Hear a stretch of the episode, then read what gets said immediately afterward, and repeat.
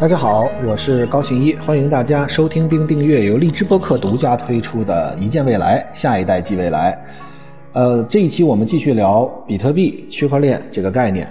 呃，我们在上一期给大家简要介绍了一下什么是比特币，对吧？比特币呢，我给大家简要回顾一下。二零零八年的时候呢，一个叫中本聪的人，他说他是日裔的美国人，他提出了一种 P2P 的形式啊的虚拟加密货币。这个 P2P 是什么呢？叫 Peer to Peer，就是点对点的存储啊，端到端的存储。啊，这个我们给大家说了一下是一个概念，就是比如说我们现在。假设说我给你卷一块钱，那这一块钱存在哪里呢？是存在一个中央记账的地方。假设我们说这是中国人民银行，它里面有个系统，我们把它用最简单的语言来告诉大家，就是有一个人拿一个账簿，上面写着在高清一这儿减掉一块，在我们荔枝播客的听众那儿加上一块啊。如果这么加上一块，荔枝播客听众那么多，也是很多的钱啊。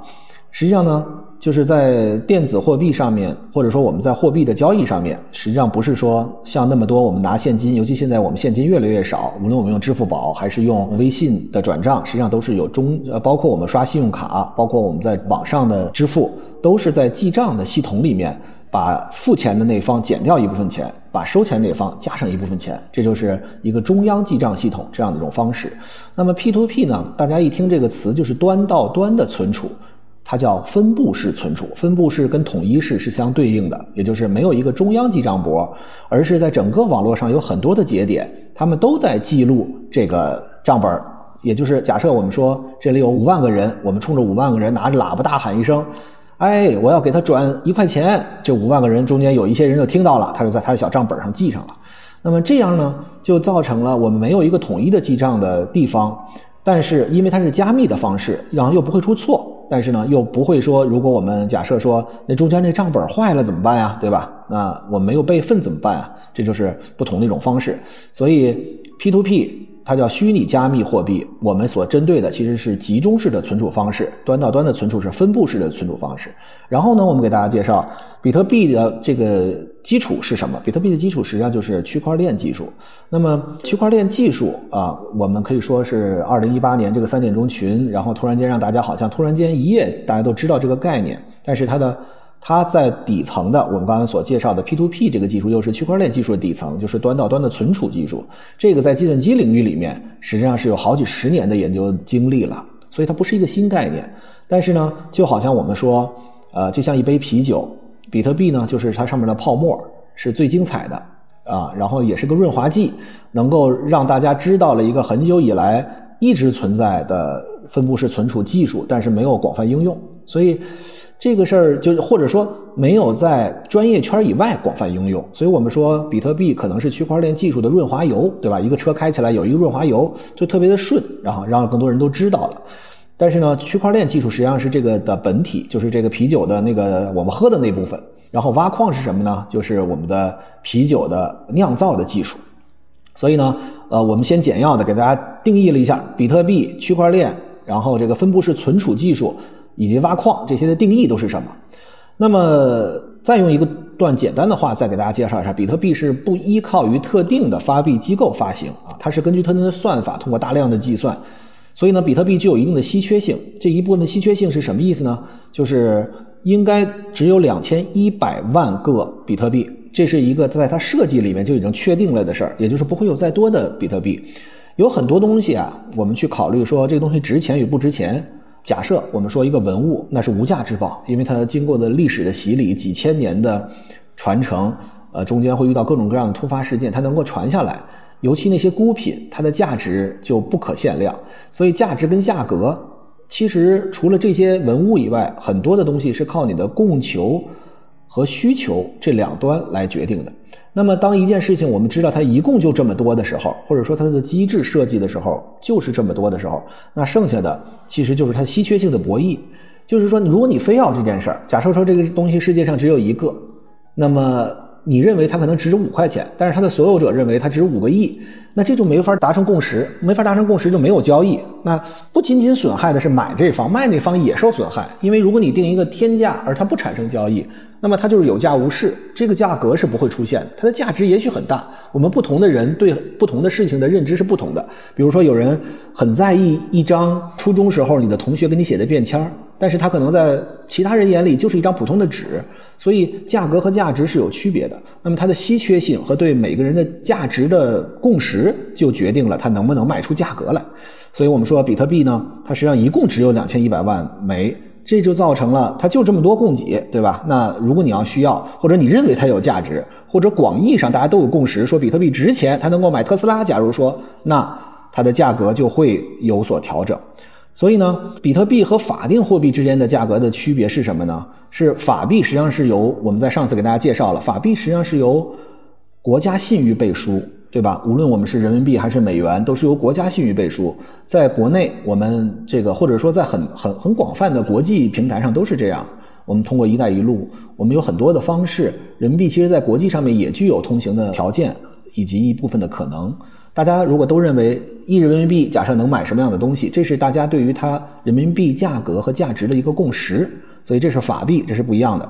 那么，如果我们在这儿提到了法币和虚拟货币之间的关系，那实际上我们又要往下，也就是这一期我们要往下具体讨论几个问题。比如说，我们在上一集提到了 ICO，就是首次代币募集。那首次代币募集到底是什么呢？它跟比特币的价格又有什么样的关系呢？首次代币募集，我们在上一次简要给大家介绍了，就是。比如 IPO 就是首次公开募集，是说我们本来在私募市场，私募就是不是公开募集啊，就是有一些机构或者一些个人啊，通过投资给你钱，然后占你一部分股份，然后你一轮一轮的往下走。比如说我们的荔枝播客，就是现在在私募阶段还没有上市，那么这是一个我们需要给钱，然后呢让通入资本的注入能够让这个企业得到更好的发展，能够采购更多的设备，能够雇佣更优秀的人才。能够在市场推广上下更大的功夫，我们能够在产品设计上面、能够研发上面再投入更多的精力和财力，能够使这个项目或者说能够使这个产品变得更好，进而我们就可以当它达到一定标准的时候，比如每年盈利有三千万，或者每年盈利有任何的标准，就可以到。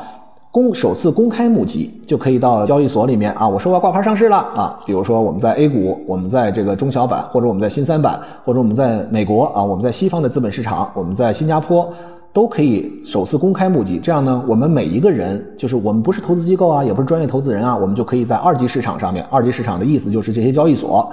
我们就可以买到它的股票。相当于我们就是对它进行投资。那么 IPO 这个逻辑实际上是根植于我们法币体系的。无论我们是在西方交易体系下，我们用美元作为结算；我们在国内，我们是用人民币作为结算，这是两套系统。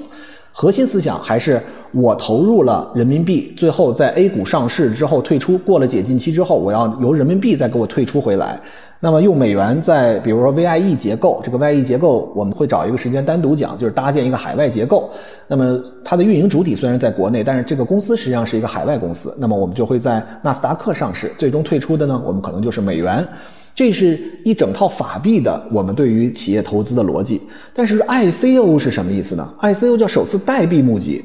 大家听起来，那这是不是直接转换过来，就是我们不用法币投资了，我们就是用代币投资了？可是代币一开始是没有价值的，就是代币你刚刚提出一个概念，比如说我有很多的空气币，它实际上就是。一开始我用一个白皮书，我说明白我这个币是干嘛的。假设说我们是一个吃饭币啊，比如说就叫这个名字啊，那大家每天的吃饭就是挖矿，或者说每天的吃完饭这个垃圾回收就是挖矿等等，它会有一些概念。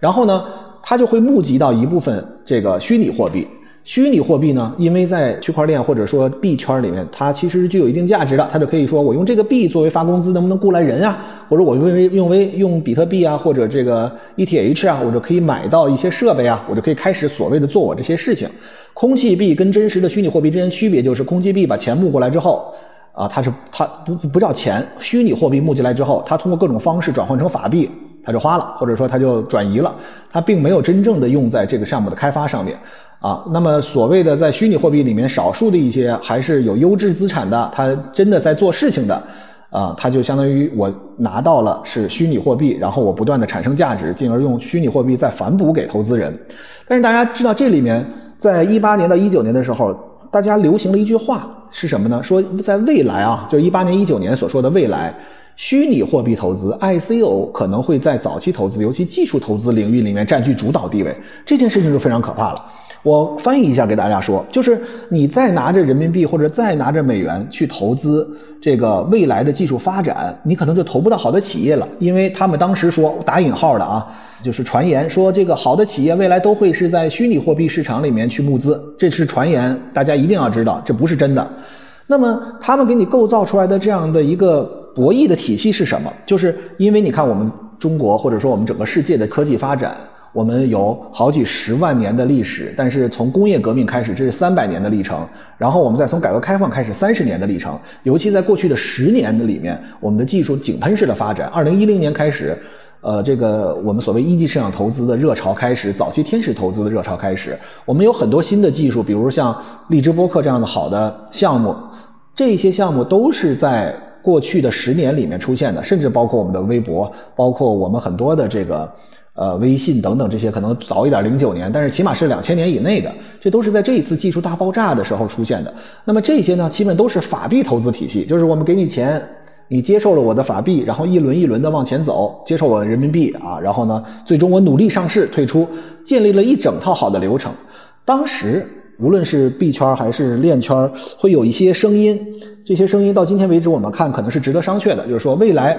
科高科技公司的发展都会以 ICO 来替代 IPO，就是我们会用首次代币募集来替代首次公开募集。换句话说，如果你不买虚拟货币，如果你不投入到虚拟货币里面，你可能就投不到未来好的科技发展。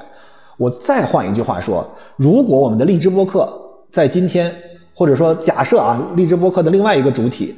如果我们现在要进行首次代币募集的话，那这件事情。如果我没有虚拟货币，那我如何加入呢？这么好的项目我参与不了怎么办呢？就会造成很多人的焦虑，进而呢，还是那句话，供需关系决定了价格。这个时候呢，大家就会换出自己手里的法币，就我用人民币来买虚拟货币，进而买的人多了，他都想进入到这个市场里面。无论是因为比特币或者 ETH 的升值，还是说这个 ICO 说这个首次这个所谓的代币募集的开展，那么很多人就会说，那我得换呀。就结果换过来之后买的。跟卖的之间产生了差异，价格就会升高。那么在另一个方面，它的价格降低，就是当这些人手里拿到了这么多虚拟货币，他往外卖，对吧？他不能拿这个少数地方认为我可以接受，少数人说我可以接受这个作为工资，少数的机构说我可以卖给你服务器啊，或者我买给那辆车呀。但是大多数地方还是要用法币流通啊，他总得把这个兑换为法币。如果卖出虚拟货币多，买入法币的多了，那这个价格它就会不断的下降，不断的降低。所以，其实 ICO 这件事情到今天为止，我个人一直是存在很大的疑问的，而且我对它也，呃，对它这种模式，尤其在这个市场里面，早期的时候有很多的薄利者，或者说有很多的热钱，呃，只是为了要挣钱，而不是为了真正推动这件事情向前发展。呃，还是回到那句话，就是技术真的是无罪的。从来我们认为每一项技术都是无罪的，呃，包括原子能，包括区块链技术。但是原子弹确实是对人类产生极大不好的影响，而虚拟货币，尤其一些空气币的 ICO，确实是很多人血本无归。这个里面还有一个件事情，就是有一些虚拟货币，它在夜里或者北京时间的夜里，它会突然间砸盘，什么意思呢？就是一般你会有一个平仓线。它一旦砸到，假设说这个虚拟货币现在值一百块钱，它的平仓线是五十块钱。当它到五十块钱以下的时候，你就需要再买入，啊，你就需要再维持着你在这个里面的平仓的价格。但是当它把它盘砸下来的时候，而又那个时候无论你是在睡觉，还是说你的资本已经不够再去啊加码的时候，你就变成真的是血本无归，而不是说大家说涨涨跌跌，它直接把你清零了。这个清零这件事情其实是非常可怕的，所以。呃，在这个领域里面，尤其在现在，它其实我们的法律法规的规范都在不断的形成。上期我们也跟大家分享了，中国人民银行其实正在制定相关的规定。那么这些相关的规定都是需要时间才能够真正反哺到这个规范这个行业内的发展。而现在，呃，或者说在过去的几年里面，其实还出现了很多的乱象。我们每个人都是韭菜，我也是韭菜，大家都是韭菜。呃，因为这个，呃，毕竟在这个行业里面有很多资本的聚集，然后有很多所谓的庄家啊，他们就会呃操纵这个盘，最终受损失的还是我们每一个人。其实大家知道，在这个世界上，很多时候突然间出现一个一夜暴富的机会，比如说过去的这个建国以来，大概有过，也不叫一夜暴富，或者说是你改变阶层，或者说改变你的财富积累方式，的机会，比如说这个双轨制，对吧？计划经济和市场经济的双轨制，比如说二十年前或者十年前，如果你投入房地产领域里面，那基本上你你能赚的非常多。那么很多人就会认为这是最近两三年涌现出来的一个不可多得的一个机会。但是这个机会里面，到底它是一个机会还是个陷阱？其实，在我的心里，对于绝大多数没有这方面积累的人，真的是一个非常大的陷阱。所以我强烈的建议大家。我们永远挣不到我们认知范围以外的，我们永远挣不到我们认知范围以外的这个钱，所以在这个领域里面，大家一定要谨慎。我们接着说啊，比特币和区块链技术，一个是啤酒的这个瓤，一个是啤酒的沫。比特币是啤酒的沫，没沫行不行？不行，因为这必须有比特币区块链技术，相当于它是它的润滑油。比特币是区块链技术的润滑油，没有润滑油，车开起来就非常慢，而且会产生极大的阻力。那么，区块链技术和比特币的根本不同，就是一个是啤酒沫，一个是啤酒体。区块链技术是个原技术，它是一种价值传递协议啊。比特币是为区块链而设计的，定制设计的。对，比特币是区块链一种呈现方式，是一种应用，而区块链是比特币的底层技术和基础框架。现在我们完全明白了这个区块链和比特币之间的关系。那么呢，挖矿，挖矿到底是啥？挖矿是指通过特定的程序，大量的运算产生比特币。比如说，我们中国人民银行是以国家的信用和国家的生产力为背书。比如说，我们每年印多少钞票，然后呢，我每年会产生多少的 GDP，或者说我们能够生产多少的货。因为大家好好想想，这个货币是如何而来的？货币最早我们就是为了以最早我没有货币，都是以物易物。你是一个渔民，弄一个鱼。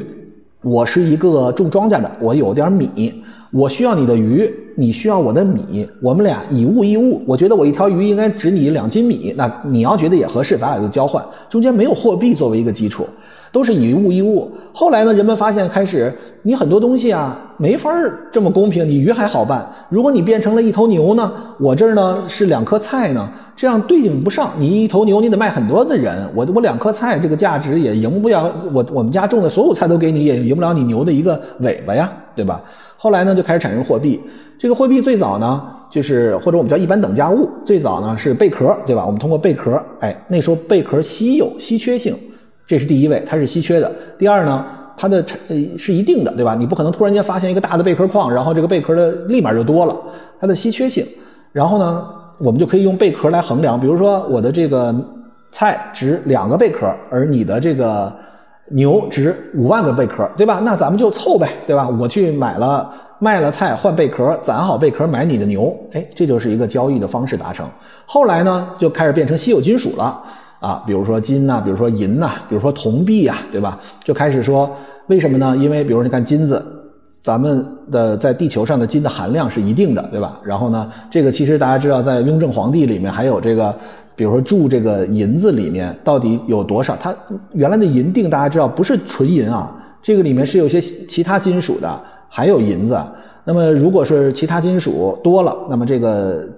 它这个银的形状就非常好看，因为银实际上是这个软的。你很容易把这个，你说一银锭给你啊，很值钱，你你轻轻一掰它它断了，然后一拧它软了，这不合适，往里要加入一些呃其他的金属啊，这加入了呢，这个银锭的形状就很好看啊，但是呢，这个里面的银子的含量就变低了，就是你的这个稀有的金属的含量变低了，结果呢，就有很多人说，那我就可以把你的官银，就官方压制出来的银子，把它熔了啊，把它的银子拿出来，然后呢，再铸成散银。这里面就有一个差距，就是官银里面的银锭其实少，但是最后你交税还是用用官银交，所以这里面就有寻租和利益的空间。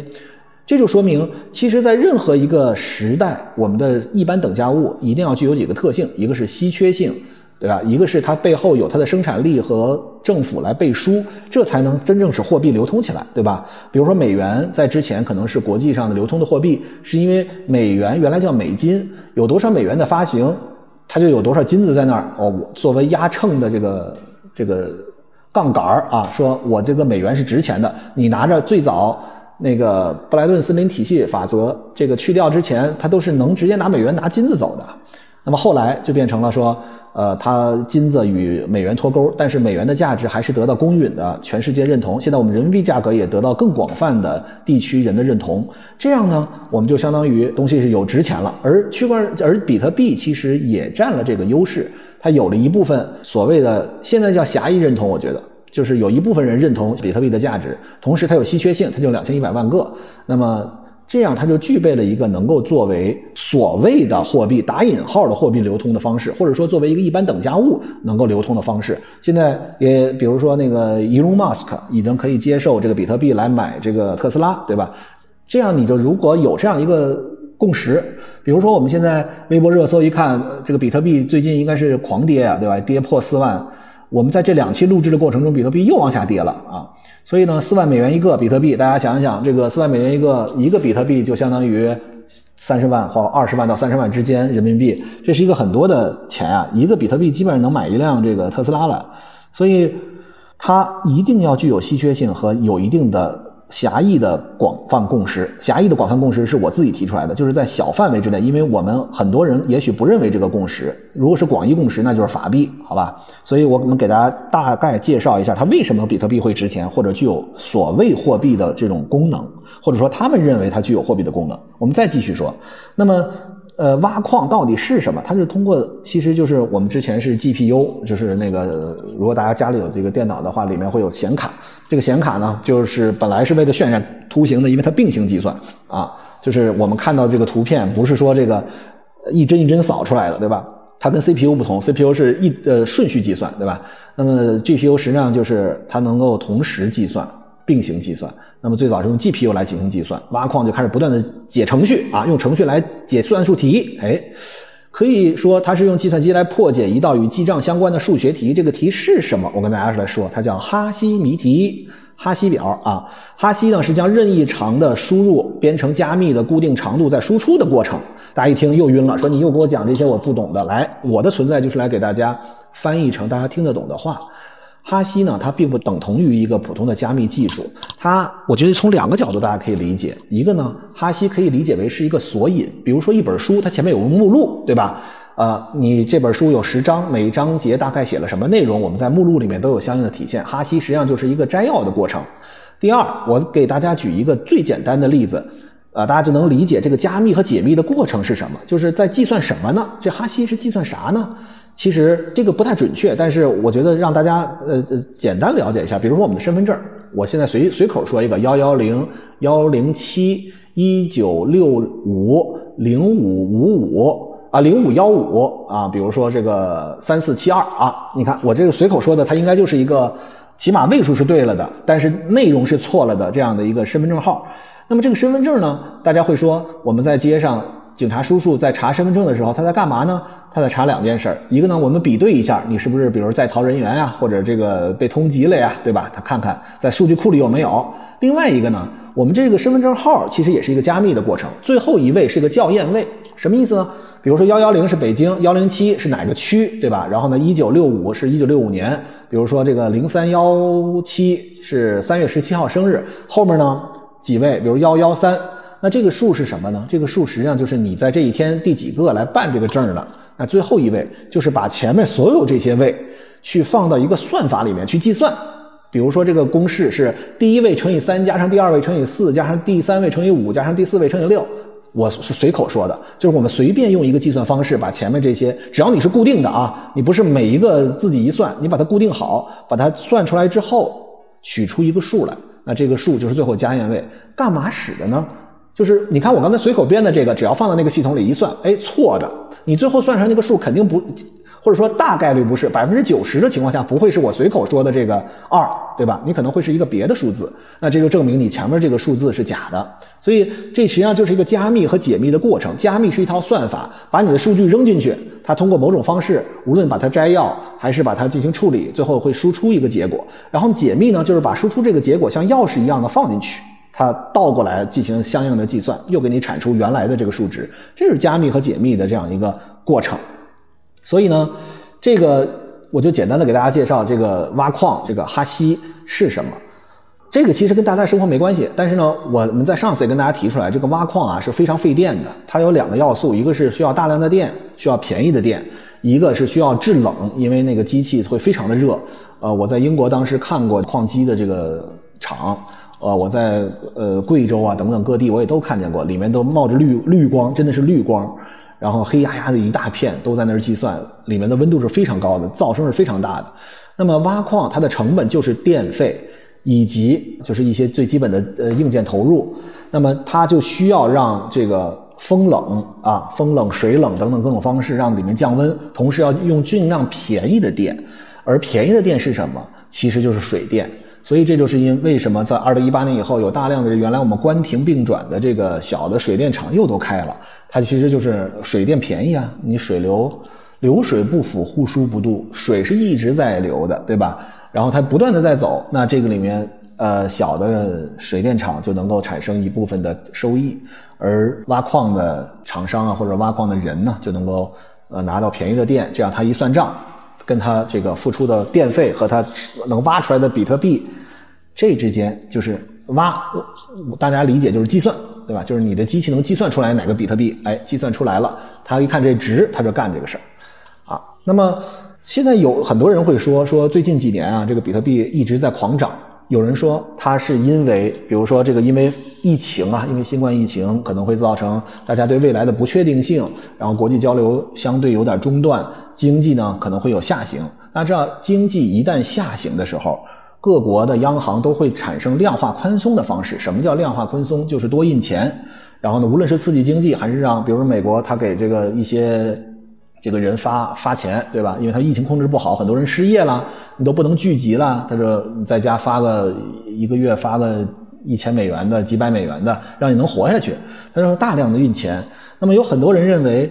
为什么比特币会升高？是因为当你经济下行的时候，会有很多人想要避险，那他手里有的财富就会需要有一个地方去。还有人说呢，美国大量印了很多的货币，就像我们很多年以前房地产泡沫的时候。那我们比如银行一旦贷款可以支持，或者说一旦我们有一定的超发的操作的时候，钱都流到了房地产市场，这其实就是会让这个市场里面的钱越来越多，那么它的价格一定会升高。但是呢，我们做了一个专门的研究，就是货币供应量影响宏观经济走势和资产价格之间的关系。我们研究之后就不说这个过程了，我们可以告诉大家一个结果，这个结果就是实际上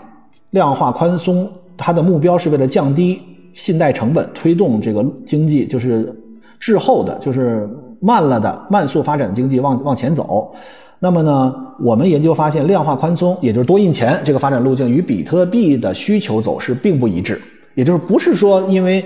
印钱多了啊，然后比特币的价值升高，但是